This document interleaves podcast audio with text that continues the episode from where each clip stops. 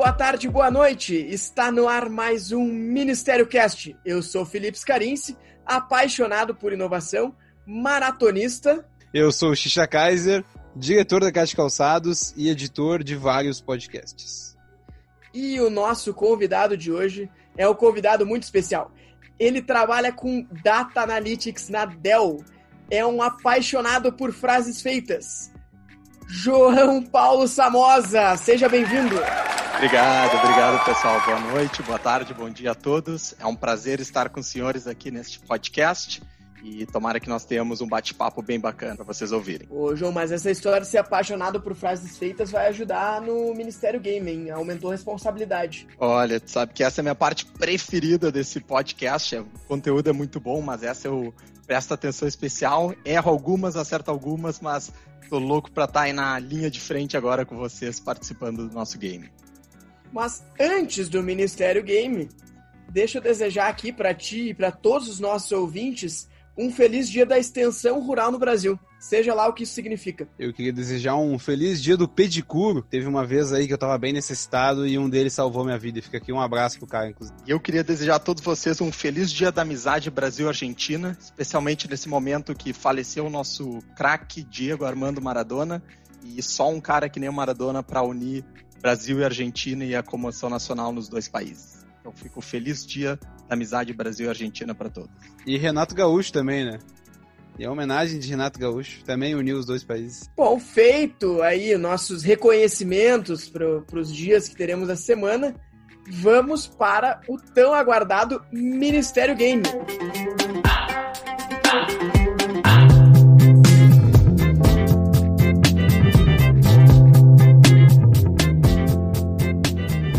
Quem não lembra, o Ministério Game ele tem uma dinâmica muito simples. Eu trago aqui, eu faço uma, a gente faz uma busca por algumas frases ditas por, por autores aí célebres e o nosso convidado, já como uma forma de check-in dele chegar no podcast, ele precisa dizer se aquela frase foi dita pela pessoa X ou pela pessoa Y.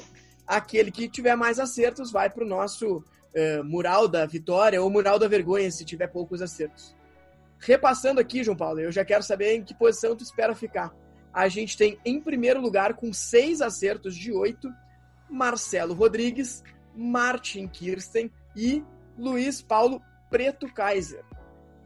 Lá embaixo, né, na rabeira, com apenas três acertos, a gente tem Ângelo Roman e Germano Klaser. E aí, JP, qual a expectativa que a gente tem de performance hoje? A gente vai sempre mirando no topo, né? Embora eu acho que a gente já tenha zicado a minha participação, começando dizendo que eu sou apaixonado por frases feitas, mas é, vamos tentar, vamos fazer o nosso melhor aí para tá buscando os oito pontos. Eu acho que eu gastei boas frases com o Germano na semana passada e ficou um pouco mais fácil para ti. Mas vamos lá. A primeira frase é: Quando você inova, você precisa estar preparado para as pessoas dizerem que você é maluco. Quem disse isso? Beto Sicupira ou Larry Ellison, fundador da Oracle? Uh, já começou difícil. Eu vou ficar com Larry Ellison, fundador da Oracle. Acertou! Começamos bem, começamos bem. O sonho segue vivo. Jogar de modo seguro, sem correr riscos, é um atalho para a pobreza. Quem disse isso? Elon Musk ou o lobo de Wall Street, Jordan Belfort? Essa aí, com completa incerteza, eu vou ficar com o lobo do Wall Street. E temos um começo on fire. Dois de dois acertos. Acertou! Primeiro, a gente aprende a ficar em pé. Depois, a gente aprende a voar. É a lei da natureza. Quem disse isso? Mark Hybert, o fundador da Boston Dynamics, ou Mr. Miyagi, do Karate Kid? Olha, eu vi o Karate Kid, adorava esse filme. Não me lembro dessa frase, mas adoraria que fosse meu grande amigo Mr. Miyagi. Eu vou ficar com ele. Acertou! Acertou! três em três, hein? Eu tô começando a ficar nervoso aqui. Um sonho é um sonho até que se acorde. Um homem pode acalentar esse sonho ou arregaçar as mangas e pensar no que é preciso para torná-lo realidade. Quem disse isso? O rei Pelé ou Eike Batista? Olha, eu sei que Pelé é conhecido por falar muito bem, mas eu vou ficar com Eike Batista nessa. Eu tô começando a ficar nervoso, a gente tá com quatro acertos. E a próxima frase é: O sucesso é um péssimo professor ele seduz pessoas inteligentes a pensarem que eles não podem perder. Quem disse isso? Michael Schumacher ou Bill Gates? Olha, essa tá difícil demais. Eu vou ficar com Bill. Bill Gates, em tradução livre conhecido como Guilherme dos Portões. Exatamente. Ele mesmo, ele mesmo acertou. Será que a gente vai ter um novo recorde aqui hoje, hein? Tá com grande chance, né? E a próxima frase é: Bush é um assassino. Eu prefiro ser amigo do Fidel. Quem disse isso? Marina Silva ou Maradona? Vamos ficar com Maradona pela amizade que ele tinha com o Fidel. Não sei se a Marina Silva disse isso, mas vou ficar com Maradona em homenagem ao nosso ex-craque ídolo de futebol. É, essa era muito fácil. Não podia faltar uma homenagem a ele nessa semana, né? Então, mais um acerto para João Samosa. E a próxima frase é: Quem vive de orgulho morre de saudade. Quem disse isso? Barack Obama ou Wesley Safadão? Dois gênios, né? Difícil entre dois gênios. Vamos ficar com o Wesley Safadão. E já temos um novo recordista. Sete acertos em sete perguntas. O que que tá acontecendo hoje, hein? E a última, vamos saber se a gente vai ter um cartel perfeito aqui ou se a gente vai deixar espaço para os próximos ainda poderem desafiar. Eu não me importo com o que as pessoas pensam de mim. Eu me importo com o que elas pensam delas mesmas. Quem disse isso? Freud ou Lady Gaga? Uh, a última é sempre mais difícil, né? A do milhão. Vamos ficar aí com Freud. Errou! Uh! é, vai ter espaço ainda para alguém desafiar, JP. Conseguiu aí desbancar, na verdade, os nossos líderes, aquela liderança tripla que a gente tinha. Temos um novo líder do nosso, do nosso placar, mas sim, ainda tem espaço para ser derrubado. Vou adicionar aqui que primeiro, apesar de adorar as frases feitas e adorar essa parte do programa, tirando uma ou duas, todas elas eu chutei, sendo bem honesto com vocês. e adorei porque aumentou muito o meu repertório de frases feitas. Já foi um grande ganho estar aqui com vocês hoje. Muito bom, muito bom. Obrigado pela participação e parabéns, já começamos com o pé direito, hein? A pauta de hoje é ecossistemas de inovação. Roda a vinheta aí, Xixá.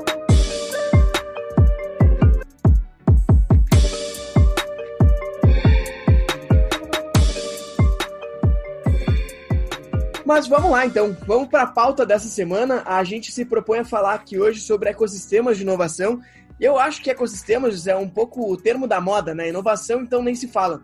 O que a gente vai falar aqui, e até acho que já cabe um parênteses, é sobre economia regional. E o parênteses é: eu e o João Paulo nós somos formados na mesma universidade, né? Somos formados na Federal aqui do Rio Grande do Sul, em economia, e a gente acabou não se cruzando, né, João Paulo? É, acho que é o terceiro convidado que a gente tem que cursou economia, mas a gente acabou não se cruzando, né? Exatamente. Acabamos fazendo um pouquinho em períodos diferentes, mas tenho certeza que vai ser uma conversa bem legal com os senhores. Na verdade, eu tava lembrando que a gente se cruzou sim em uma cadeira, né? Eu, a gente descobriu só na, na última aula que a gente era colega. Foi, se eu não me engano, direito do trabalho. Não tinha, não tinha cobrança de chamada. Eu sempre escolhi os caminhos mais fáceis na, na, na faculdade e o João Paulo estava no último semestre já a gente descobriu na, na prova final que a gente era colega. Mas eu perguntei, eu fiz essa introdução, João Paulo, porque tem uma cadeira que chama Economia Regional também. Não sei se chegou a fazer ela. Não, não. Ou se fiz, fiz que nem a nossa de introdução ao direito.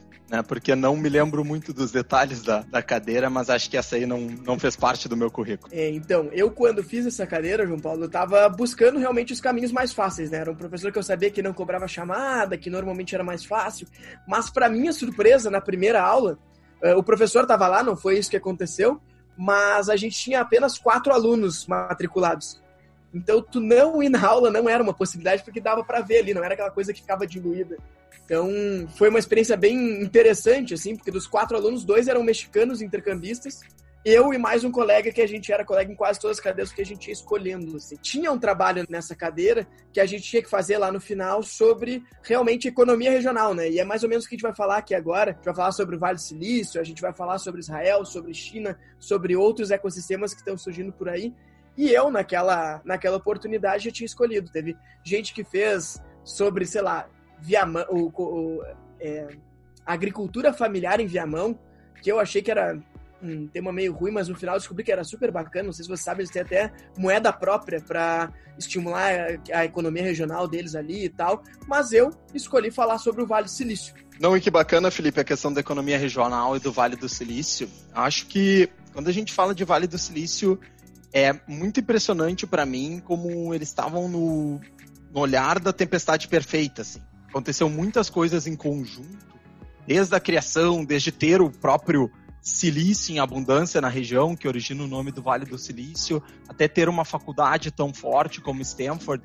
Foram vários conjuntos de fatores que foram começar a criar e ir consolidando esse vale. Então, acho que é bem legal a gente explorar esse exemplo para ver, olha, o que, que aconteceu lá, o que, que teve de diferente em outros lugares, que vários dos elementos que a gente vê no Vale do Silício tem em outras regiões. Tem até no Brasil alguns deles, tem na Europa, na Alemanha, mas por que lá o negócio fomentou tanto, por que, que eles viraram uh, um ponto tanto de referência que agora está sendo replicado em outros lugares do mundo, mas por muito tempo eles lideravam quase que sozinhos essa lista. Eu acho que isso é uma coisa legal da gente desmistificar, né? Essa história de replicar o Vale do Silício, na verdade, é... normalmente a gente começa com essa ideia, né? Mas é só tu parar para pensar estudar um pouco o negócio que já vê que o que aconteceu lá é muito singular. E é, como tu falou, é uma tempestade perfeita, né? Acabou que tudo que foi acontecendo foi dando muito certo, desde a galera que foi para lá no início, né?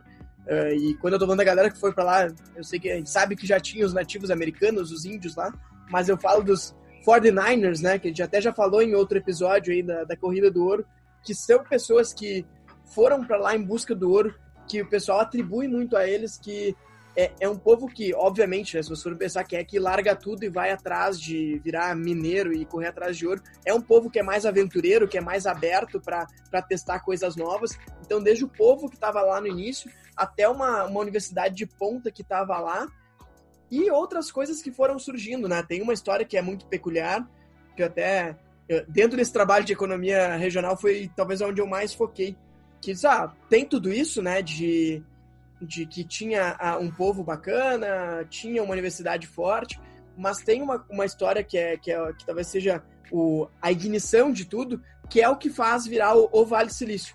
Eh, então tem um cara que chama William Shockley, que ele trabalhava no Bell Labs em Nova York.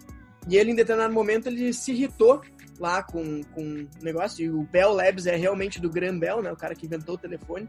Ele se irritou com, com a forma como as coisas aconteciam lá, ele dizia que o povo de Nova York era muito cabeça fechada e tal, precisava arriscar mais, e ele saiu, ele é nativo do, da, da Califórnia, ele voltou para lá para criar o Shockley Labs, e lá ele criou o transistor, que é um vai lá, é a semente do que hoje é um processador, né? na época a gente usava muito mais para rádio, e ele criou essa empresa e aqui dentro tinha. Ele contratou vários engenheiros e em algum momento ele mesmo brigou com esses engenheiros também. E dois desses oito que saíram aí, que brigaram com ele, eram ninguém mais, ninguém menos que o Gordon Moore, que é o cara da Lady Moore, que a gente tanto fala aí várias vezes, e o, e o Noyce. Os dois são fundadores da Intel. Então acontece toda essa história para criar uma, uma empresa né, de processador, uma, uma empresa de tecnologia de ponta lá naquela região. E eu acho que foi o estopim de tudo, né? Porque à medida que a gente tem mais processamento, que a gente tem essas pessoas que entendem tanto de determinado assunto no mesmo lugar, é que a gente começa a ver esse ecossistema florescer. E o que eu acho interessante disso também, Felipe, é tu mencionaste como ele se mudou para lá e depois duas pessoas fundaram a Intel e a Lady Moore.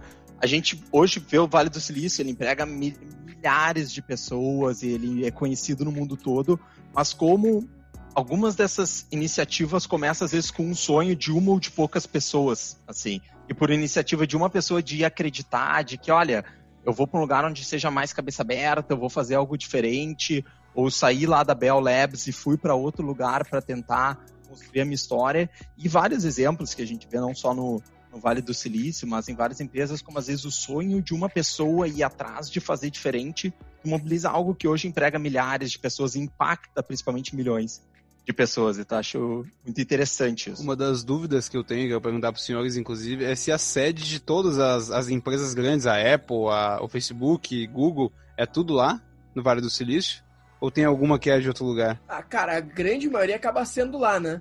Mas vou deixar o João Paulo falar essa. Olha, vou te responder com um pouquinho de culpa no cartório. Aqui eu trabalho numa, na Dell, né, que é uma empresa uh, de, de tecnologia muito grande, e a Dell é uma das que não está baseada no Vale do Silício. Embora tu tenha uma, uma concentração muito grande de empresa, inclusive já teve escritórios da Dell lá, ela não surgiu lá. Né? Mas dentro desses, até dos competidores americanos, ela, ela acaba sendo uma exceção. Né? Porque a gente acaba vendo a HP surgiu no Vale do Silício, que é um dos nossos principais concorrentes e que atua nesse mesmo mercado, a própria Apple, mas tem uma concentração enorme, assim, tanto que a gente fala de exceções de empresas desse setor que não estão lá ou que não surgiram lá. Então, a grande maioria é lá sim, Xixa, mas tu tem alguns exemplos, por exemplo, a Dell é um, que não surgiu lá. Surgiu até num contexto parecido de um sonho de uma pessoa, né, contando rapidamente, assim, o fundador da Dell, que é o próprio Michael Dell, o sobrenome dele, ele era um estudante de medicina e ele teve um sonho de que dava para vender computadores de uma forma mais acessível para o cliente final. Ele investiu nessa ideia e foi criando a empresa a partir do Texas, ali de Austin, que é uma das cidades no Texas. Xixa do futuro, ativar. Um parênteses aqui, eu acho que aqui pode entrar o áudio do Pedro Ernesto em algum momento falando, né? Só na Dell, quem fez seu computador vai à sua casa para consertá-lo. Esse é um vídeo no YouTube, é, é bem fácil de, de, de encontrar. Certamente o eu do futuro vai achar isso fácil, pelo visto. Só a Dell tem um modelo feito sob medida para você. Na Dell você configura o seu notebook e o desktop, desktop top. Então não perca tempo. Garanta hoje o seu notebook. Ins, inspi, como é que é mesmo? Notebook Inspiration. Puxa, cheguei ao final do texto. Eu vou contratar alguém para ler esse texto para mim. Xixa do futuro desativar.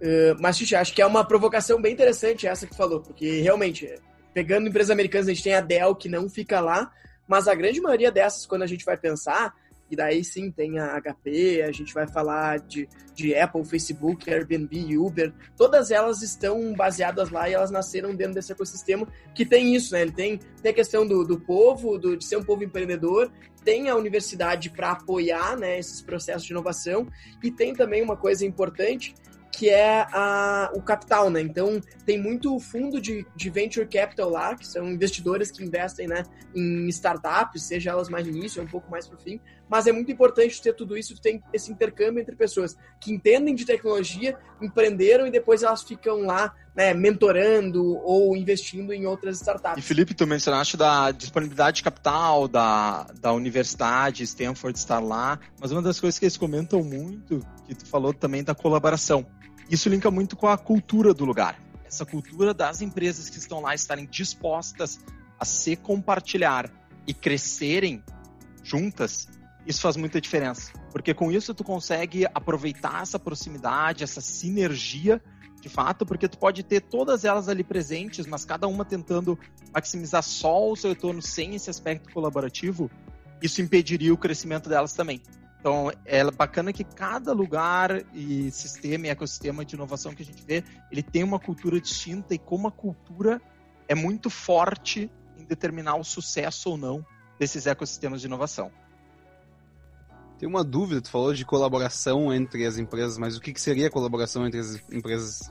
O que de fato é a colaboração? Colaboração no sentido mesmo de não. Claro, tua vantagem competitiva, os teus segredos, não vai dividir eles na sua integralidade, mas delas se comunicarem mesmo, de buscar ajuda. Estava ouvindo uma entrevista de um CEO que colocou uma empresa no Vale do Silício, e como no começo ele colocou a empresa lá e estava tentando trabalhar só dentro da empresa dele. E como não estava sendo bem sucedido. E ele mesmo realiza, cara, eu vim para cá, um lugar que tem um monte de empresa ao redor, um monte de conhecimento de tudo acontecendo e eu não estou alavancando isso ao meu favor. Essa colaboração é, de fato, discutir, é de fato compartilhar algumas coisas, claro, tu não vai te dar o teu maior tesouro, o teu maior segredo, mas dividir um pouco do teu negócio, perguntar, tirar dúvida, Inclusive, ele tem fóruns de discussão entre os CEOs, os CFOs dessas empresas para discutir, olha, o que, que a gente está fazendo, como é que a gente está se posicionando, o que, que a gente pode fazer diferente, e cada um aprender um pouco com o erro dos outros. Então, uma espécie de discussão aberta, assim, sem, claro, revelar os, os segredos que são as vantagens competitivas deles, mas dividindo dicas, dividindo práticas, para cada um tentar evitar o erro do outro. Isso todo mundo cresce no processo. É isso, não é a água né, que tu bebe lá, o ar que tu respira no Vale Silício que fazem diferença. Tu vai para lá, então você tem que viver aquele mundo, você tem que trocar com as pessoas que estão perto de ti, você tem que realmente aproveitar a diversidade e o mindset que tem lá no Vale. É, mas eu queria trazer um aspecto talvez um pouco mais controverso que a gente tem no Vale e já puxar aí para outra, para nossa, o resto da nossa pauta, que é o seguinte, a gente até acho que falou em um outro episódio, e vou pegar o exemplo do Uber aqui, é, a indústria de táxis era uma indústria que em toda a cidade tinha algumas pessoas que concentravam aquele negócio, né? Eu vou pegar o exemplo de Porto Alegre, tinha aquela questão das placas. Então tinha os caras que eram donos de 10, 15, 20 placas, e tinha os barões do táxi. E daí a galera dizia, não, isso é uma máfia, não sei o quê. Hoje em dia tem uma empresa no mundo que é a máfia do táxi de todas as cidades. Então eles mataram lá a máfia do táxi de, de Porto Alegre, eles capturaram todo aquele mercado. E se vocês forem parar para pensar no economics disso, é, o Uber, o que, que ele faz? Ele fica com 25% da receita de tudo que, que é da indústria de táxi de Porto Alegre, de Novo Hamburgo, de São Paulo, de São Francisco, de Paris e assim por diante. Então eles, eles levam um pedaço muito grande de receita para o headquarters dele ali no Vale Silício. Isso acaba meio que concentrando um pouco a renda. Claro que tu vai olhar para um outro lado de que, não, na verdade o mercado de capitais ele está mais distribuído, então mais gente pode comprar ações do Uber e assim por diante, mas a maioria dos shareholders do Uber estão lá também, então acaba que tu concentra muita renda. Então o gancho que eu queria fazer aqui era justamente para a gente começar a falar de outros ecossistemas aí, outras regiões que estão se desenvolvendo, para a gente tentar pegar algumas lições aprendidas e pensar como é que a gente pode ajudar aí quem está querendo desenvolver a sua região a trazer um, um ecossistema de inovação para sua região e não achar que vai fazer o Vale do Silício lá. Estão falando de outras áreas que estão se desenvolvendo e ecossistemas de inovação. Acho que um excelente exemplo é o ecossistema de inovação que a gente tem em Israel, ali mais precisamente em Tel Aviv, onde existem várias empresas surgindo. É uma das que é a maior concentração de startups per capita do mundo. Hoje está em Israel e eles têm um misto muito bacana de inovação, tecnologia e da parte até cultural e tradicional de ideologia. Então eles misturam isso de uma forma muito efetiva e está desenvolvendo muito aquela região. Acho que uma das principais fatores que levam o povo de Israel e o povo judaico, na sua grande maioria, a prosperar nesse, nesse aspecto é uma questão que vem desde a parte do governo e do exército israelense. O povo judaico é muito incentivado desde o começo mandatório para a grande maioria da população a servir no exército. E no exército se tem um aprendizado gigantesco sobre como lidar com situações difíceis, como negociar. Às vezes tu se torna uma pessoa de liderança na tua adolescência, no começo da tua vida adulta, a ter seguir disciplinas isso eles levam para dentro das empresas de uma forma muito forte. E o exército ali, ele não é um exército como a gente brinca com o brasileiro, né? Que um exército que serve, sei lá, para fazer ponte, pintar a calçada. Não, lá eles estão constantemente em guerra porque é uma zona de muito conflito. Então, ali eles acabam desenvolvendo muita tecnologia. E um dos indicadores que eu, que eu gosto de trazer aqui, tirando os Estados Unidos, evidentemente, uh, Israel é, é a nação que tem o maior número de startups, ou melhor, de empresas listadas na Nasdaq, que é a grande bolsa de valores de, de empresas de tecnologia que fica em Nova York. É um indicativo de que, bom, talvez o, o esperado fosse segunda economia mundial, né? Estados Unidos, depois viria essa China, ou que a gente tivesse alguma outra, sei lá, Alemanha, mas não, é Israel que é a segunda que mais tem empresas listadas na Nasdaq, né? Que é um, é um indicativo. E tem várias empresas, né? Às vezes a gente não se liga, mas assim, o Waze, por exemplo, nasceu lá. Tudo bem, agora é Google, né? Foi comprado, mas nasceu lá. Tem a outra startup lá, a Moveit, que é de, de te ajudar a, a mobilidade urbana, também nasceu lá. Tem muita coisa bacana que nasceu em Israel. E eu acho que tem muito a ver com essa questão da necessidade, né? Um grande exemplo que tem é o modelo que eles têm de, de irrigação. Então eles desenvolveram lá, Israel fica meio que no meio do deserto, né? Eles desenvolveram um sistema de irrigação muito, muito, muito de ponta e hoje eles conseguem produzir agricultura lá no meio do deserto. Tem um, uma colocação clá, clássica minha, assim, para esse maravilhoso podcast, de que eu não sei se vocês lembram no filme Guerra Mundial Z, o único lugar que não foi atacado por zumbis e fica instável no mundo é Israel, porque eles tinham uma regra dentro deles lá na, nos líderes de Israel de que sempre tem que ter uma pessoa que não pode concordar com a opinião das outras. Eles tinham que pensar diferente.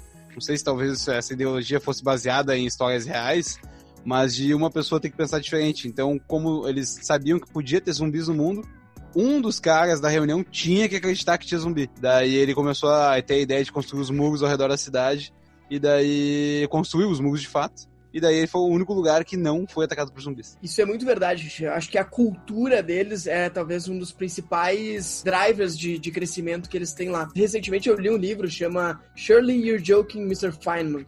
Vai lá, tradução seria assim, com certeza você está brincando, Mr. Feynman. O Richard Feynman é um, um prêmio Nobel de, de física, né, um cientista muito renomado. Nesse livro ele conta, é meio que ele contando a vida dele. E eu achei engraçado que em algum momento ele faz um paralelo Brasil-Israel. Então ele gostava muito do Brasil, ele vinha bastante para cá, ele chegou a dar aula numa universidade no Rio de Janeiro, de tanto que ele gostava. E, e ele também foi bastante para Israel. E daí ele comparou a universidade que ele tinha lecionado no Rio versus a cultura da universidade que ele tinha passado em Israel. Ele não, não deu aula nem nada, eu acho, lá, mas ele teve, mas ele teve lá. O que ele disse? O povo judaico, desde muito cedo, ele é educado a não é discordar, né, mas discutir muito. Então eles que tem uma coisa que eles fazem, até ele no livro ele conta, olha, eu no início não entendi. Porque eles que ele chegou lá na universidade, a primeira coisa ele viu que o pessoal estava discutindo muito um livro que eles têm, que eles têm um livro sagrado, que daí eu não vou falar o nome aqui porque eu com certeza vou falar errado, mas eles estavam discutindo lá o livro sagrado deles, e logo que ele chegou, ele, ele falou, disse, ah, cara, não tem como isso aqui dar certo, vocês estão discutindo um livro de, sei lá, dois mil anos atrás, por que vocês não estão falando de outro livro? E daí responderam para ele, olha, uh, cada vez que eu li esse livro eu entendi uma coisa diferente, porque o, o livro talvez não tenha mudado, mas eu mudei. E também, assim, tem aqui, eles têm o costume de fazer as anotações no livro.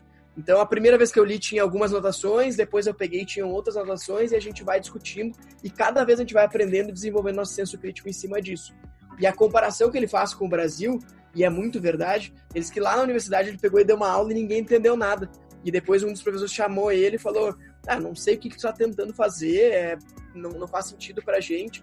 E ele percebeu que o que ele precisava fazer no Brasil era entregar um monte de fórmula pronta para as pessoas, para elas decorarem e colocar na prova. Ele disse que quando ele deu aula, os caras chegavam na prova e não sabiam o que fazer, porque ele não tinha dado as fórmulas para os caras. Então acho que tem um pouco disso, né? A gente, talvez no Brasil, a gente fez um episódio falando só bem do Brasil, agora eu me permito falar um pouco mal. A gente está acostumado a pegar um negócio pronto e só querer colocar ali dentro do. Pelo menos quando a gente está aprendendo na escola, né?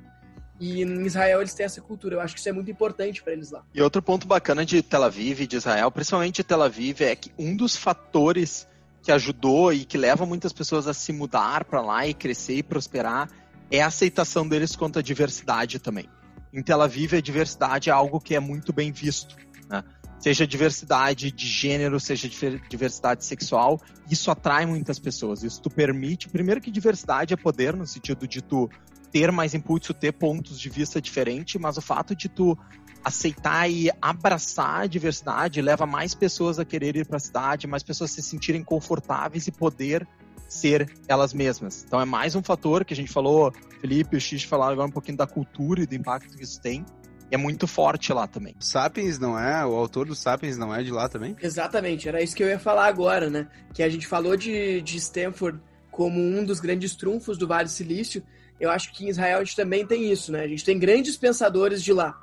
Então tem o, o Yuval Harari, ele é né, de Israel, Assim como a gente tem o Daniel Kahneman e o Emil Stavorsky, que também são prêmios Nobéis, que são de lá. Inclusive no livro deles, no Undoing Project, eles contam, né, de que eles saem para estudar, acho que um vai para os Estados Unidos, outro, se não me engano, vai para a França, não lembro. E cada vez que estoura uma guerra, eles voltam para atuar no exército. Não é atuar no exército na, na parte estratégia. Não, eles contam, tipo, o cara foi lá para pular de paraquedas e dar. E, e, e cuidar, sabe, tá no, no meio do, do campo de batalha. Então tem um pouco disso, né? O cara tem o cara que é prêmio Nobel que tá no, na linha de frente do exército. Então acho que também tem essa questão de que eles têm muitas mentes uh, brilhantes sendo produzidas num espaço muito pequeno. Quando a gente fala do exército, não é só essa questão, tem a questão do paraquedas servir, mas eles têm uma unidade, por exemplo, no exército israelense, que é a unidade 8200, que é uma unidade de inteligência, que é a maior, inclusive, das forças de defesa de Israel, onde tu passar por essa unidade equivale tu ter um quase que como um, um mestrado, um doutorado em Harvard, uma universidade dessa, do quanto de conhecimento adquire, porque como a preocupação militar é algo muito forte para eles, por todo o histórico de conflitos e desde a criação de Israel de manter o, o país e, a, e o território protegido, desenvolver as maiores tecnologias surgiram no exército e depois foram replicadas para as empresas. Dessas pessoas que saem dessa unidade 8200, vários viram CEOs de empresas depois, justamente como o Felipe estava falando, eles têm uma atuação de frente no exército e aprendem muito lá também não só da parte de disciplina, mas inclusive uh, skill sets técnicos que eles vão usar no trabalho. E para oferecer aqui uma outra perspectiva, na verdade, tentar trazer de uma outra região que se desenvolveu muito, talvez com uma visão um pouquinho diferente. Eu digo um pouquinho porque hoje já é talvez o país, não sei se é o primeiro ou o segundo, mas é o país que mais forma graduados naquelas matérias que a gente chama de STEM, STEM, que é Science, Technology, Engineering, Mathematics, é a China. Né? Há um tempo atrás, e vocês vão lembrar disso, a gente tinha aquela ideia de que, que vem da China de alguma forma de baixa qualidade, é só cópia. Na verdade, eles começaram assim, né? A China ela começou com o que é chamado copycat capitalism. Então, eles começaram copiando. E eu lembro de eu fui para a China uh, a trabalho, na verdade, com a empresa da família, há mais ou menos um pouco mais de 10 anos atrás. O que o chinês mais queria quando a gente chegava lá é que a gente chegasse com uma peça de roupa pronta para ele e dissesse, ó, oh, eu quero que tu faça um container disso, sabe? Quero que tu faça 10 mil peças desse negócio. Essa era o, que, era o que ele mais queria, porque eles não tinham o skill de fazer o design da roupa, mas se tu entregava para eles, eles copiarem aquilo, eles faziam muito bem. Então eles começaram por aí, e hoje em dia a gente já sabe, né? Hoje em dia o que tem de hardware, né? O que tem de tecnologia mais avançado saindo, não é mais o Vale Silício é um pouco Israel e é muito, mas muito, mas muito mesmo a China. Eu tenho que dizer aí que estou com o meu Xiaomi Redmi Note Pro 6 na mão e o meu Redmi no pulso aqui também. Então eu sou um filho da China aqui com todos os meus produtos que foram produzidos lá no caso. Não sei se cópias, mas esses aqui com certeza foram produzidos lá e tem a marca de lá, inclusive. E é interessante que eles começaram, como o Felipe está falando, de cópia, com cópias, mas eles realmente desenvolveram, eles aprenderam a fazer e desenvolveram e criam lá produtos de qualidade, claro, agora originais. E essa, uma das cidades onde é um verdadeiro ecossistema de inovação na China, em 1980, essa cidade foi escolhida, eu não vou me aventurar a falar o nome da cidade porque eu vou pronunciar errado, mas ela foi escolhida para ser uma experiência de um capitalismo de mercado na China nos anos 80. E era uma cidade de pescadores, assim, com alguns milhares de habitantes apenas, e hoje já moram mais de 12 milhões de pessoas na cidade. A cidade cresceu numa taxa média de mais de 20% ano sobre ano, impulsionada por todo esse ecossistema.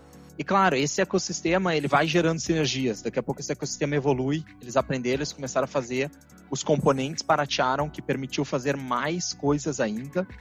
Então isso tem um efeito cascata muito positivo. Do momento que o ecossistema vai acelerando, ele acelera muito rápido, ele permite novas coisas surgirem pela redução de custo e aumento da inovação também. Esse modelo chinês é um modelo que a gente normalmente não está muito acostumado a como ele funcionou, na verdade, né? Ele é diferente. Qualquer coisa que vem do Oriente pra gente é estranho, porque a gente não está acostumado, a gente foi educado de uma forma diferente. Eles mesmos falam, né? Tem uma, uma frase de algum dos, dos líderes da China, não vou lembrar quem, que eles ah, é muito bonito esse negócio de, de democracia, mas aqui não funciona. E daí pra gente isso é uma frase que choca muito, e a gente não aceita isso, né? A gente tem os nossos ideais de liberdade, né? Da gente ter a nossa livre iniciativa, e lá não é assim. Lá é, olha, cara, vai funcionar desse jeito, é assim que, que funciona, e tem a mão, a mão forte do, do Estado em cima.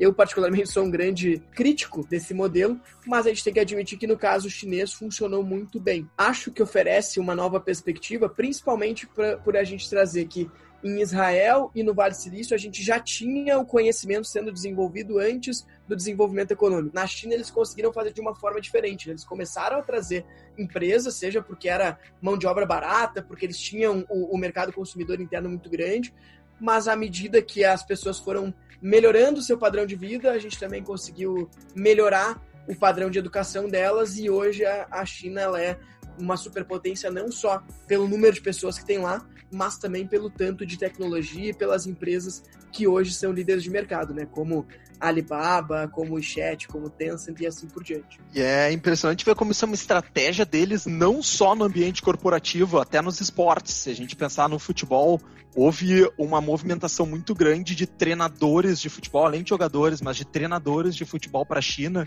E não só no futebol, mas em vários outros esportes, principalmente para aumentar a performance olímpica deles. o intuito é justamente esse: trazer a expertise de fora primeiro, aprender com isso, para desenvolver localmente depois. A deixa que tu deu aí agora, JP. O Vanderlei Luxemburgo, ele treinou a segunda divisão, né? Na China, quando ele foi para lá, no caso. E o Noia, aqui, que foi campeão em 2017 do Galchão, uma boa parte da preparação física e a galera toda do Noia foi tudo pra China. Os caras vieram aqui e levaram de, de balaio a galera. Tanto que uns dos meus amigos estão morando lá desde aquela época. O Noia foi campeão pegaram a equipe dele, ele tá lá, morando lá e não sei se volta, trabalhando lá no futebol chinês faz uns três anos já. É, a gente brincava aqui entre os amigos que os chineses jogavam cartola, né? Que todo cara que despontava no cartola e metia muito ponto, os, chineses iam lá e pegavam. Inclusive, os caras estão se naturalizando os chineses agora para jogar pela seleção. Né? No Qatar, que eles estavam tentando pegar jogadores jovens para naturalizar eles para a seleção do Qatar ficar mais forte na Copa do Mundo de 2022. Mas não sei se vai dar muito certo isso daí. É, sempre pega o segundo escalão, né? O cara, o brasileiro que resolve jogar na China, ele não conseguiu jogar na seleção brasileira, né? Mas deixa eu puxar aqui, vamos para um próximo ecossistema. A gente falou muito de ecossistemas que estão bombando agora, né? Eu queria trazer uma. Eu até já falei sobre esse ecossistema, na verdade, sobre essa região uh, em outro episódio aqui, que é a região de Murano. Eu acho muito interessante isso, na Veneza, né? Existe essa marca muito forte dos vidros italianos, os, os vidros venezianos, os vidros de Murano. Isso acontece por uma coisa que eu acho muito interessante. Até se replica isso em Israel, mas deixa eu contar a história antes. Que já existia uma grande, um, uma grande quantidade de vidraceiros na região de Veneza. Só que acontecia que naquela época, isso eu tô falando de, sei lá, cinco séculos atrás, seis séculos atrás, a grande maioria das construções em, em Veneza eram construções de madeira. E o vidro, todo mundo sabe, ele é feito ali, tu esquenta ali a, areia, né? O silício, para dizer que do Vale Silício usa para fazer chip, usa para fazer vidro também. Tu assopra ele e daí tu faz uma, um vaso, alguma coisa do tipo. É assim que faz o vidro de Veneza. E como é com fogo e a casa de madeira pegava muito fogo na cidade. Isso aconteceu várias vezes. E até que em determinado momento o prefeito lá da cidade disse: olha, agora todo mundo que é vidraceiro, a gente vai colocar nessa ilha aqui, que é a ilha de Murano, e vocês vão ficar aqui. Se pegar fogo, vai pegar fogo em vocês ou as áreas de vocês. E daí o que, que aconteceu? À medida que tu juntou muitas pessoas no mesmo lugar que sabiam muito da mesma, da, da, da mesma coisa, eles começaram a trocar entre eles, e seja trocar, realmente foram tomar um café junto, foram conversar, fazer um churrasco deles junto lá, trocavam também porque o cara trabalhava na empresa A, depois ia trabalhar na B e ele ia aprendendo. E isso gerou uma região que sabia muito de uma determinada coisa. Então é uma outra forma que a gente tem aí, é a gente identificar qual é a vocação daquela região. É uma forma difícil, porque tem que meio que apostar todas as fichas nesse, nessa vocação e desenvolver a partir disso. O que eu acho interessante desse exemplo de Murano que tu comentaste, Felipe, é a questão de como a gente falou de colaboração no Vale do Silício e Stanford, na época, claro, outros tempos, outras cabeças, essas pessoas muranas tinham um conhecimento tão mais avançado que outras áreas que eles não podiam deixar essa ilha. E se eles deixassem essa ilha, tinha todo um controle para garantir que eles não estavam dividindo esses segredos. Então, na época, era um diferencial tão grande e foi encarado, claro, de outra maneira, com outra cabeça. Uh, isso faz muito tempo atrás, mas eles queriam e tinham uma vantagem de fato muito grande que ninguém no mundo, não era que nem hoje, tem internet, eu consigo ver como eles produzem.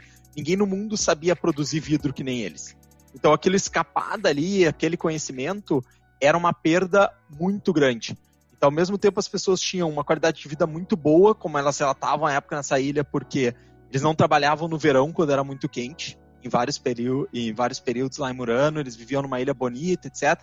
Mas, ao mesmo tempo, tinha sua liberdade reduzida por ter um conhecimento muito grande também. É, e esse já é um aspecto que eu acho interessante, João Paulo, do, do conhecimento, que daí a gente tem, sim, várias regiões hoje que elas estão de alguma forma decadentes. E daí eu pego que tem a cidade onde eu nasci, a cidade onde o Xixa nasceu, que elas estão decadentes e elas têm essa, esse DNA. Né? O São Jerônimo, que é a cidade que eu nasci, fica na região carbonífera. Então, assim, tem um excedente, ele tem pessoas que trabalharam com isso que ainda estão lá, então faz mais tempo, tá? Então já é menos, a gente já, já perdeu isso. Mas tem pessoas que trabalharam com isso e entendem desse negócio. E Novo Hamburgo é a mesma coisa, né? A gente tem, ainda é a capital nacional do sapato, mas a gente sabe que efetivamente não é mais, tem vários outros, né, outros lugares que, que hoje produzem mais sapato do que em Novo Hamburgo, mas ainda tem muita gente lá que entende muito desse, desse assunto. Não é à toa que ali ao redor ainda tem muita empresa que, sei lá, se não faz sapato, faz alguma coisa lá, cola para sapato, couro para sapato, vende sapato, como é o caso da, da empresa aí da, da família do Xixi. O que é engraçado, cara, é que as como as, as empresas foram feitas aqui, tipo, os donos da empresa, as fábricas iniciais, elas seguem aqui, né? Só que a expansão e a parte que a empresa cresceu pra cacete, digamos assim, foi pro Nordeste, foi para Minas. Tipo, tu vai comprar da marca, o cara tá com o catálogo em cima da mesa e tu fica olhando ali, tá, isso aqui vem de onde? Isso aqui é Nordeste. Tá, isso aqui, se eu comprar, tem entrega quando? Não, Nordeste. Nordeste. Uh, Minas, Nordeste, Nordeste. Aí, tipo, tem só um ou dois produtos que são fabricados aqui, que tu poderia receber eles rápido. Então, no caso, tu, eu vou ali, sei lá, Nova Petrópolis, vou usar o exemplo ali da, da Dakota, a fábrica funciona lá, a galera toda de lá tem um, uma produção bem pequena ali, tu pode falar com os donos lá, pode falar com os representantes lá, eles te vendem tudo, mas vai vir tudo lá do Nordeste, lá do, do outro lado do Brasil as coisas, entendeu? Vai vir pro transportadora, vai vir, e porque é mais fácil dos caras produzir lá, é mais barato para eles, mesmo entregando pro outro lado do Brasil. Então é, é meio louco essa logística maluca que foi criada, porque o pessoal, a inteligência continua aqui, mas a fábrica em si é lá do outro lado do Brasil. Mas não deixa de ser uma oportunidade, né? Porque vai lá, esses dias eu tava vendo Shark Tank e eu vi uma. Não dá pra chamar de startup, uma empresa pequena que chama Clo.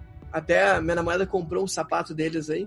E eles começaram a falar, e lá pelas tantas eu percebi que eles eram de Novo Hamburgo. Os caras aproveitaram ali, muito provavelmente, a família deles já tinha história com o sapato, não é à toa que surge uma, uma, uma empresa dessas em Novo Hamburgo. E eles criaram ali o que eles dizem uma startup, mas é uma empresa pequena, que produz sapato em Novo Hamburgo. Então tu tem essa, esse aproveitamento ainda que é possível de fazer.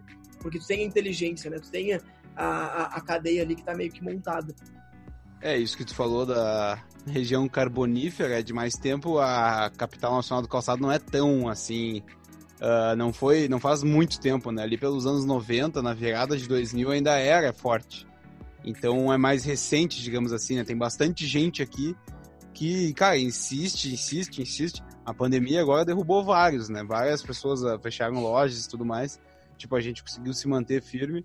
Mas, assim, uh, quem ainda estava lutando para tentar manter aquele estilo de vida que tinha antes, a pandemia veio e derrubou todo mundo. Eu acho que Novo Hamburgo é uma geração, né? No nosso caso, né? A gente tá com nossos 20 e poucos, 30 anos. Nossos pais são os que viveram a época da, né, da capital nacional do calçado, a região carbonífera talvez seja duas gerações, né? Esse é o tempo do meu Sim. avô.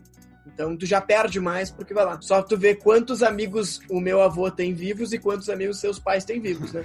Então a gente tem uma ideia de quantas pessoas tem que, que tenha algum conhecimento sobre isso. João Paulo, quem sabe a gente fala um pouquinho, já que tu trouxe lá no início, tu falou da Dell, falou que fica em Austin. Eu acho que Austin é uma das, da, talvez, das cidades que está despontando nos Estados Unidos. E tu me falou isso lá atrás, quando eu fui te visitar, quando tu morava em Austin ainda. Tu me falou, olha, tem um monte de empresa que está se instalando aqui, talvez seja a próxima região desenvolvida nos Estados Unidos. E lá na época eu não, levei, não levei tão a sério. Mas hoje em dia eu já vejo que tem um movimento bem interessante acontecendo lá. Sem dúvida, cara. Para mim isso foi uma surpresa que eu comecei a ir para Austin só para situar. Ele é o headquarters da Dell nos Estados Unidos. Então o Michael Dell que eu contei a história, ele é de Austin, estudou na universidade. E eu comecei a ir pela empresa em 2012. Foi a primeira vez que eu fui. E desde lá eu tive a oportunidade de ir 13 vezes e morar lá uma vez. E cada vez que eu fui, chegou a acontecer um fato de eu ir dois anos depois e estar tá até um pouco dissituado de tanto que tinha crescido e surgido coisas ao redor. Assim, eles têm uma área uh, no domain, que é uma área nobre ali, onde ficam várias lojas e, e, eventos, etc. E ele tinha uma rua principal, a rua principal já tinha ficado pequena, já tinham criado uma nova rua principal, eu estava totalmente perdido quando eu cheguei lá. E Austin, o que mais me surpreendeu, a primeira vez que eu, que eu desci lá no aeroporto, Tu chega no aeroporto, tem uma guitarra gigante escrita assim, ó, Keep Austin Weird. E esse é um lema deles, já mantenha Austin diferente. E essa é uma das coisas que, ao meu ver, permitiu muito esse crescimento. Eles têm uma, uma aceitação à diversidade, não só a diversidade que a gente falou aqui de, de gênero, sexual, mas a diversidade de coisas novas. Por exemplo, tem um, um, um lugar em Austin que tu vai lá, literalmente, para atirar machado na parede. Assim, tem um alvo na parede de madeira, tu pega um machado com as duas mãos, assim, joga por cima da tua cabeça, teu objetivo é cravar o machado na madeira. E esses negócios meio malucos, meio bizarros, eles transformam em negócio lá eles fazem acontecer. Então, é um lugar que várias empresas querem lançar algo novo, diferente nos Estados Unidos, eles se colocam em Austin. Isso não é diferente para as empresas. Como é uma cidade que as pessoas gostam de morar por essas características, ela tem já uma força de trabalho muito qualificada, porque tem muita universidade ao redor. Então as empresas estão se instalando cada vez mais lá para explorar isso também. SXSW é de lá, né? Não, eu tava vendo hoje de manhã até um, um relato engraçado de que uma boa parte dos moradores de Austin, quando tem o SXSW, eles botam no Airbnb, né? seus apartamentos, suas casas, para alugar, porque fica muito caro o valor dos aluguéis e eles conseguem ganhar uma grana com a galera, a multidão que vai para lá.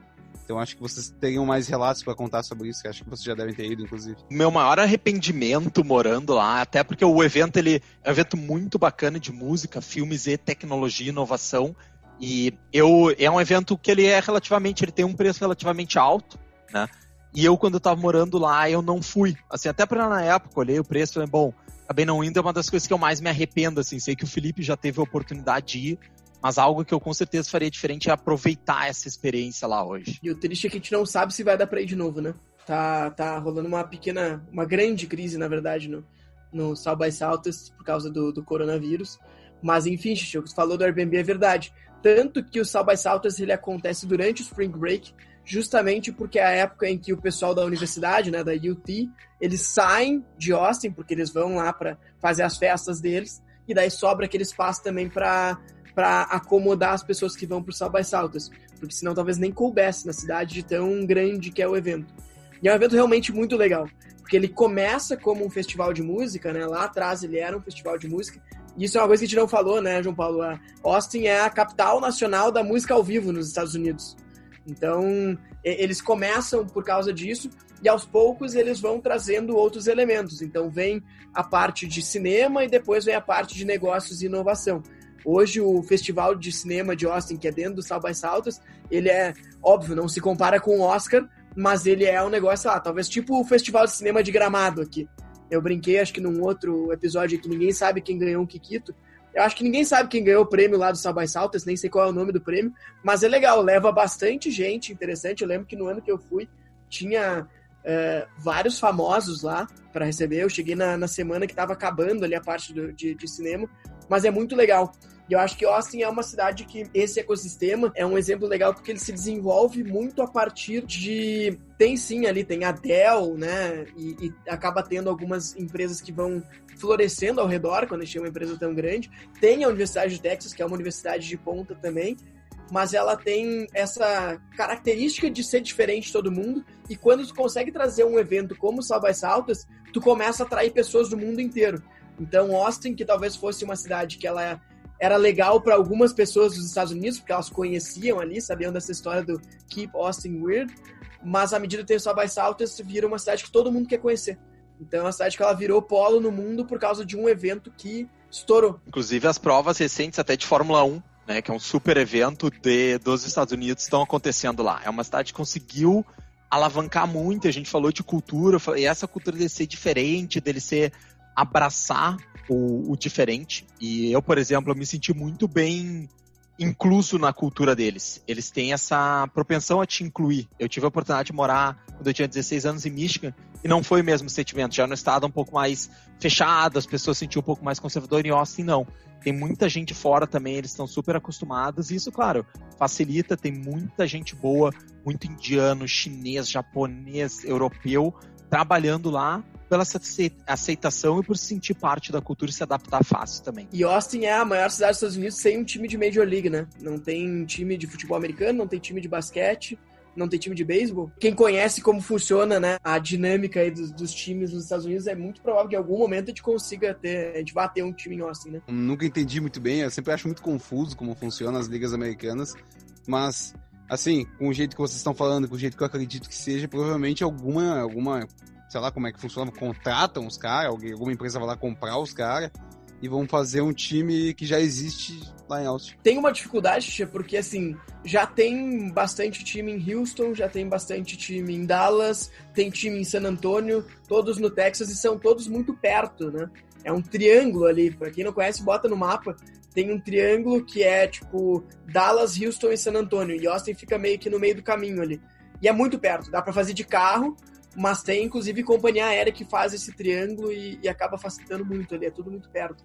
Então não sei se, se, vem, se viria a ter, porque tem a questão da atratividade econômica, né? O último, por exemplo, o último time de futebol americano que mudou foi o Raiders, que saiu de Oakland, que é do lado ali de, de São Francisco, e foi para Las Vegas, né? Então os caras fizeram lá um estádio de 2 bilhões de dólares, fizeram um baita do investimento, porque eles imaginam que como é uma cidade turística, que sempre tem muita gente lá, eles vão conseguir vender os jogos por muito caro. Eu não sei se em Austin vai ter esse apelo, porque lá já tem muito forte o apelo também, por mais que não tenha o time de, de Major League, tem o Longhorns, né? Que é o time da universidade que já tem um apelo muito forte. Então não sei se vai ter, mas é uma possibilidade. Bom, mas trazendo de volta aí para a nossa pauta, tem uma outra cidade que está, ou melhor, uma outra região que está se desenvolvendo, que é um pouco peculiar, que nessa nossa pesquisa aqui, quando a gente estava conversando, a gente descobriu e acho que é legal da gente trazer como presente aí para os nossos ouvintes, que é a região de Utah. Acho que Utah tem um, um caso muito bacana que eles têm um misto ali da religião, né, da religião mormon, que é 78% hoje do estado de Utah, linkado o tradicionalismo da religião com a tecnologia. E como eles alavancam as experiências que eles têm através da experiência mormon, por exemplo, vários jovens mormons, eles, na, na sua infância, eles fazem uma experiência missioneira de dois anos em algum lugar fora de Utah. E durante esses dois anos, o objetivo deles é fora de Utah, normalmente fora dos Estados Unidos, em algum lugar ou uh, em outro país. E a experiência deles é de fato divulgar a religião, propagar isso. E isso é algo que eles acabam aprendendo muito. Porque hoje em dia qualquer religião já é difícil de tu propagar, né, e de tu argumentar a favor de uma religião que às vezes não é natural da pessoa, principalmente em outro país. E a pessoa, depois de dois anos disso, ela desenvolve tantas capacidades de negociação, de influência, de comunicação, quando ela vai para o mercado de trabalho, ela já está muito preparada. E isso é um dos fatores que leva Utah e a região em torno de Salt Lake City, em Utah, a ser um dos polos onde essas pessoas que já têm essa experiência, que têm um foco muito grande em trabalho, estão desenvolvendo um novo ecossistema de, de inovação lá. Sobre isso do cara sair nessa missão aí de recrutar as pessoas, né, para tentar converter as pessoas, né, para a religião deles, é muito interessante porque, cara, vocês imaginem o cara é, não é infância, né, João Paulo? O cara sai, tipo, já durante a faculdade ali, ele, um, pouco, um pouquinho mais na frente, tem 18, 20 anos ali.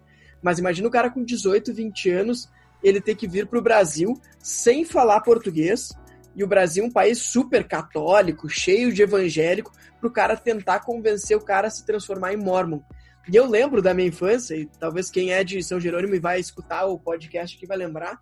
Cara, em São Jerônimo tinha dois caras que eram mormons, que andavam pela rua, meu, não importava o calor que tava, 40 graus, os caras estavam de roupa social, né, de camisa branca, de, de calça, enfim, calça social e sapato, andando pela cidade de São Jerônimo, que é uma cidade de 20 mil habitantes, para tentar converter as pessoas à, à religião deles. Imagina o cara de 20 anos sair de Salt Lake City para ir morar em São Jerônimo, cara. O que o cara não vai aprender?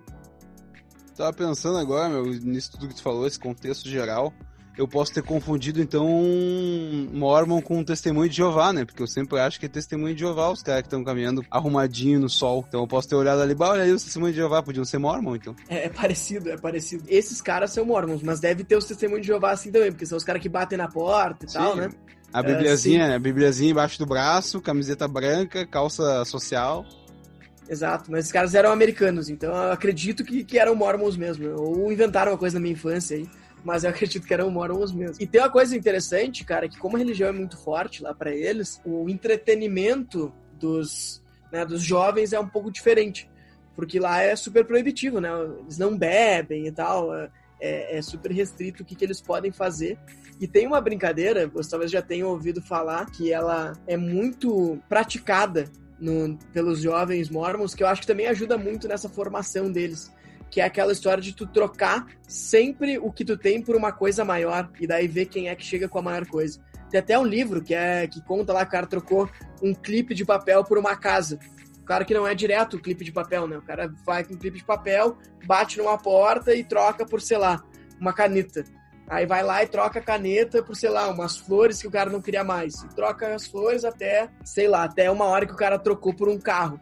Então, tem essa brincadeira que eles fazem também, que eu acho que é uma formação também em vendas, né? Se o cara, por um lado, ele aprende a vender tendo que converter as pessoas aí à religião dele, também tem essa brincadeira que eles fazem que eu acho também é uma formação bacana. Eu acho que isso é, de novo, a gente viu em quase todos os exemplos que a gente conversou hoje, como a cultura e as experiências das pessoas podem e devem ser alavancadas a favor para contribuir com esses ecossistemas de inovação, né? Seja essa questão de, da experiência missioneira, essa questão da religião e transformar isso de fato num diferencial. Claro que ele também tem outros elementos tá? Eles também têm uma universidade muito grande, similar como a gente falou de Stanford, falou de T. Eles têm a BYU, e a BYU é uma universidade que a grande maioria dos frequentadores são mormons, e eles têm altos índices de resultado em qualquer teste nos Estados Unidos, também pelo foco, claro, pela qualidade das pessoas que estão lá. E eles acharam Utah um misto muito legal. Eu tava conversando com uma pessoa que trabalha comigo que fez o seu mestrado em BYU e ele falou: olha, João, é um lugar que é muito bom de morar.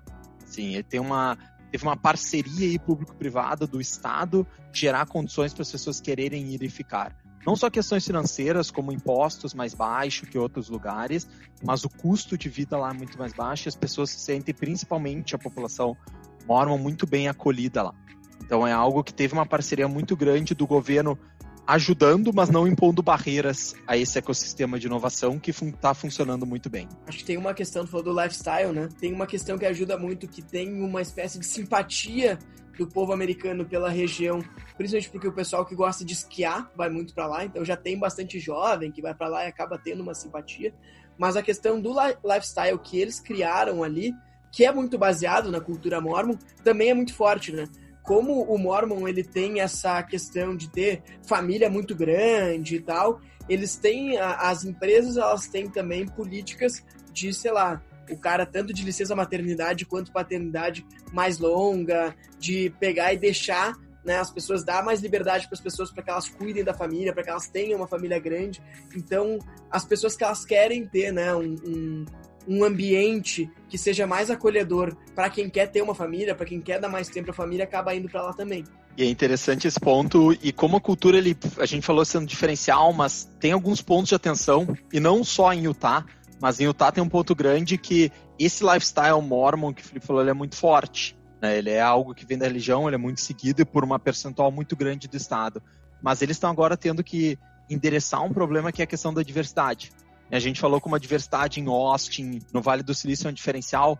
No caso Mormon, a população é a grande maioria homem, branco, Mormon, então a diversidade é muito pequena. Inclusive, eles agora começaram a endereçar algumas questões sobre, por exemplo, diversidade de gênero e como é que isso se conecta ou não com a religião. Né? Inclusive, os Mormons, eles normalmente têm famílias, na média, maiores em número de filhos que as outras famílias, e eh, muitas vezes a função da mulher é cuidar desses filhos. E isso acaba diminuindo a diversidade diminuindo principalmente a contribuição que essa mulher, se elas estivessem no mercado de trabalho, elas poderiam estar impactando e desenvolvendo ainda mais esse ecossistema. Então são coisas que eles estão tendo que debater agora, porque parte do que levou ao sucesso deles também pode ser o calcanhar de Aquiles, que é essa questão cultural bastante forte, então é legal o dilema que eles estão vivenciando nesse momento, nesse sentido. Com certeza, acho que é uma reflexão grande. Uh, e, é, e é realmente, né? Quando a gente foi pesquisar sobre isso, a gente viu que é uma questão forte lá.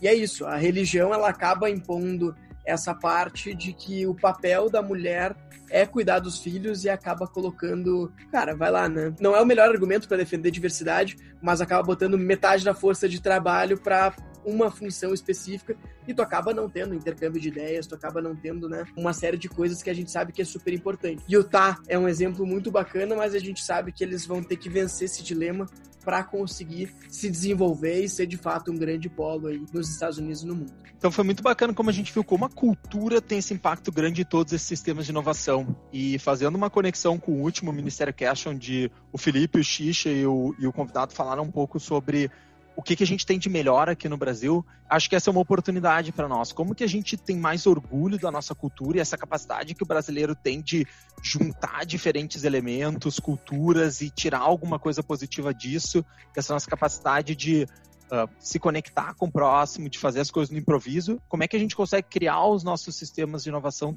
e nossos ecossistemas de inovação também baseados nas nossas vantagens culturais? É, acho que é, que é isso, João Paulo. Acho que é muito importante a gente pensar o que, que a gente consegue realmente ter de força, né? O que, que vai, vai nos impulsionar para conseguir trazer um ambiente mais favorável aqui. E não precisa ser para inovação, né? Para, sei lá, para empreendedorismo, para o desenvolvimento de um modo geral. E a gente entender que a gente vai precisar, sim, de uma organização da sociedade como um todo, que a gente tenha essa visão de longo prazo e que a gente tenha consistência e persistência, né? Tem um cara que eu gosto muito, a gente acabou não falando dele aqui, que é o Brad Feld, que ele é um dos caras que desenvolveu um grande ecossistema de inovação em Boulder, no Colorado. E uma das coisas que ele fala é: a gente precisa ter compromisso de longo prazo. Porque se vocês pegarem todas essas, é, é, esses, essas histórias que a gente contou, todas elas são coisas que elas vão quase que levam uma geração inteira para que a gente tenha alguma, né, alguma mudança de verdade. Né? A gente falou lá da China, o próprio Austin, eu disse, olha, quando eu fui lá cinco anos atrás, uh, era uma coisa e eu voltei no ano passado para o South by Southwest e daí eu consegui perceber outra. Leva tempo. E ele fala da regra de 20 anos, né? Então ele, quando chamam ele para falar em algum lugar, para perguntar se tem, para ajudar a desenvolver aquele lugar, ele pega a primeira pergunta e diz: "Olha, se eu disser para vocês que a gente não vai ter nenhum resultado por 20 anos, todos vocês vão continuar comigo?" E daí eles, olha, se tiver bastante mão levantada na sala, eu digo que vai dar certo. Então a pergunta que a gente deixa aqui, até para encerrar o Ministério Cast dessa semana é: vocês que estão pensando em fazer algo no Brasil, fazer um, desenvolver um ecossistema mais inovador aqui, vocês têm o compromisso de 20 anos para que a gente consiga desenvolver isso? E daí entra a trilha.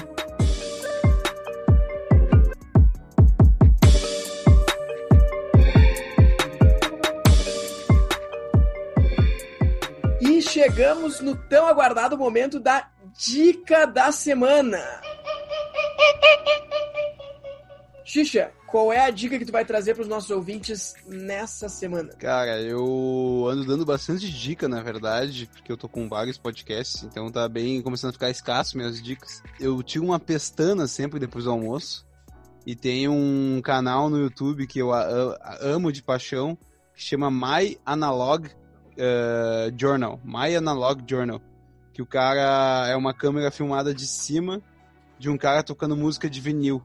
Aí cada um dos das lives, sei lá como é que é o nome disso que ele faz, é duas, três horas que ele fica tocando, ele pega um tipo específico de músicas para tocar. Então tem tipo brasilidades dos anos 80.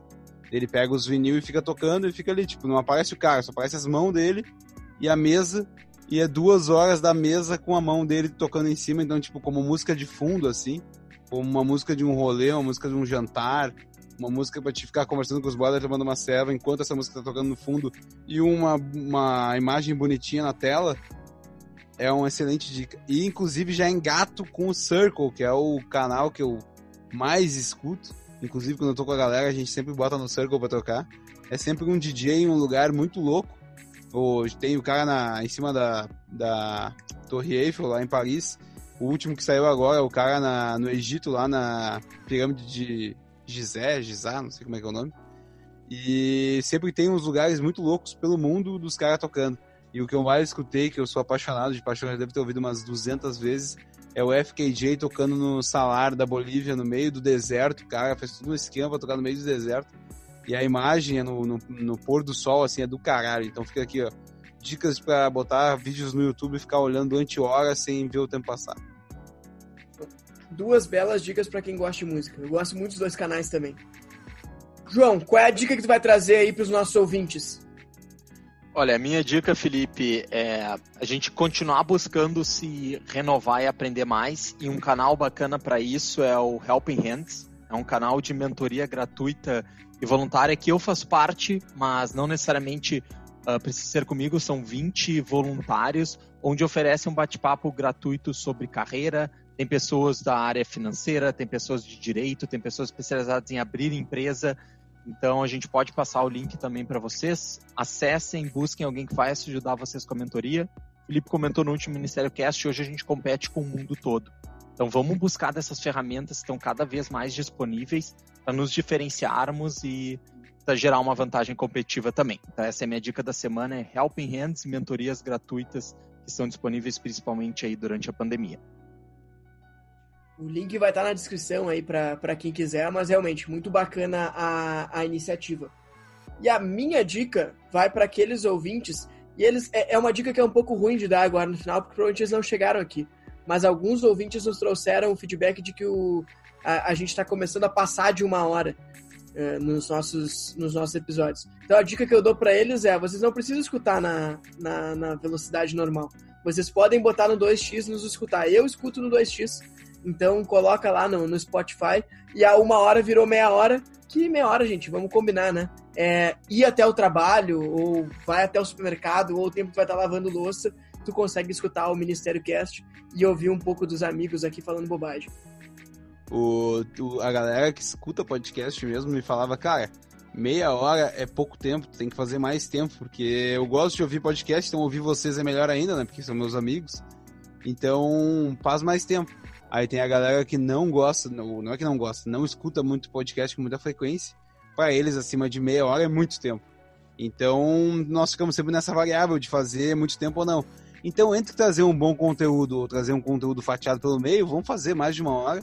O cara que escuta na vez dois, o cara que escuta parcelado em três vezes, meu, dá teus pulos para escutar, mas o conteúdo é bacana, a gente gasta um tempinho aqui para produzir e não custa nada, nem que seja assistir em três vezes diferentes, mas ir até o fim. É, o segredo, na verdade, é encontrar qual é o melhor momento do dia para escutar, né? O podcast é isso. É, eu escuto enquanto eu tô correndo, tem gente que escuta quando tá dirigindo, tem gente que escuta quando tá uh, lavando louça. Cada um encontra o seu melhor momento de escutar. E com essa, encerramos o Ministério Cast desta semana. Muito obrigado para quem nos escutou até aqui. João Paulo, muito obrigado mesmo, de coração aí pela, pela tua participação. Acho que a gente conseguiu trazer muito conteúdo bacana e tem muito a ver com a preparação que tu fez aí. Valeu! Obrigado, Felipe. Obrigado, Tisha. Foi um prazer estar aqui com vocês, principalmente com os ouvintes do Ministério Cast. Um grande abraço a todos. É isso, é isso aí, gurizada.